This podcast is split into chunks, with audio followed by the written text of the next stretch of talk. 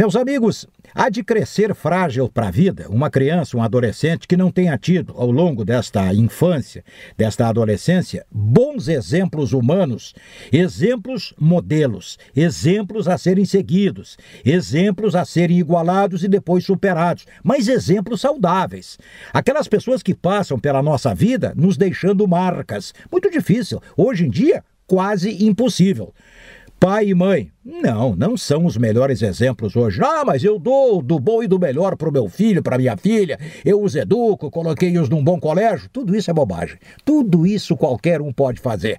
Eu quero ver aquele exemplo silencioso do pai e da mãe, de sorte que a criança cresça com aquela lembrança, com aquela visão de correção existencial. Pode ser um avô, pode ser um irmão mais velho, pode ser um professor.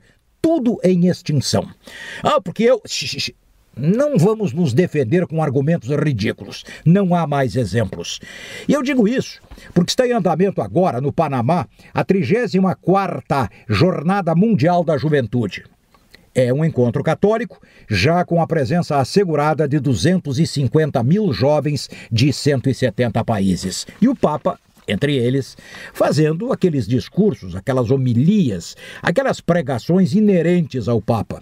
E aí um bispo de São Paulo, conversando sobre o evento, claro que de um modo um tanto irônico, mas para cutucar as pessoas, disse: Pois é, mas que coisa interessante! Tantos e tantos jovens se reúnem para ouvir um cidadão idoso de 82 anos. Aí é que está a grande questão. Os mais velhos e que não cresceram para a inteligência pensam que os jovens são todos estúpidos. Os jovens estão desorientados. Os jovens não sabem o que fazer. Os jovens olham para os lados e não encontram exemplos.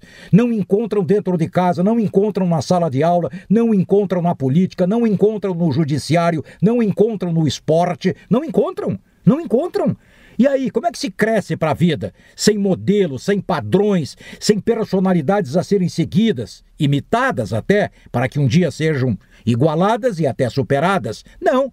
Há uma orfandade coletiva de parte dos jovens de hoje, de sorte que quando o Papa está com eles para fazer uma pregação de qualquer sorte, eles ouvem, eles estão sedentos por ouvir estes jovens, órfãos de pais vivos, estão sedentos por exemplos, por pessoas saudáveis moralmente. Então precisamos, diante destas pessoas, valorizá-las, reconhecê-las e colocá-las no devido lugar, uma posição de destaque, de modo que possam servir de pastores do grande rebanho sem norte existencial. O grande rebanho sem norte existencial é o de crianças e pré-adolescentes e adolescentes do mundo de hoje. De sorte que o Papa vai estar com eles e eles estão sedentos por ouvir o Papa. Não é um padre, não é um velho de 82 anos os jovens sabem que não há idade para a sabedoria, para o equilíbrio, para a ética, para os bons valores, para os bons costumes. Eles estão loucos por estes